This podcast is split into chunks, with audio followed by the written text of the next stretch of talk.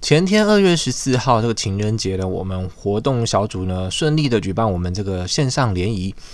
那紧接着我们想说打铁趁热，就赶快再来想下一场活动。我们因为为了想要避免这个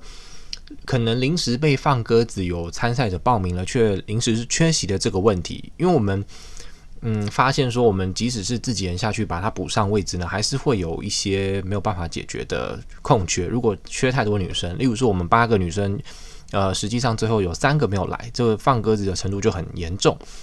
所以我们想到说，那我们就来多对多的联谊，就是嗯，本来是一对一嘛，我们就改成三对三。三对三的方式呢，这样子就可以呃容纳容错率就可以很大。例如说，可能即使少了三个女生，我们也可以拆桌，让可能就变成说。一个女生对呃多个，就是哦多个男生对一个女生这样子，好像还也还是可以接受。那但是后来我们又在讨论说，觉得三对三好像可能又有点太太多人，太太大的压力了，所以我们就改成昨天最后是二对二。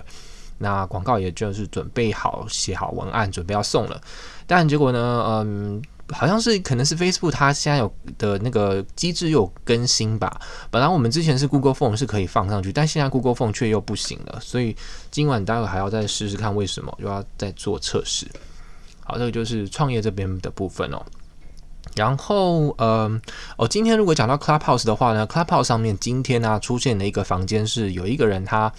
可感觉应该是专业的声音工作者吧，配音员之类的，他讲话。可以模仿的那种前，就是有点像是电视电视大陆剧的那种配音员乾隆的声音，所以他就在那边装皇帝，然后所有人都配合他玩，我觉得非常有意思哦。因为很多大咖的艺人呢都加入这个房间一起，然后有一个规则就是大部分都会把自己的头像换成那种古装剧的的东西，然后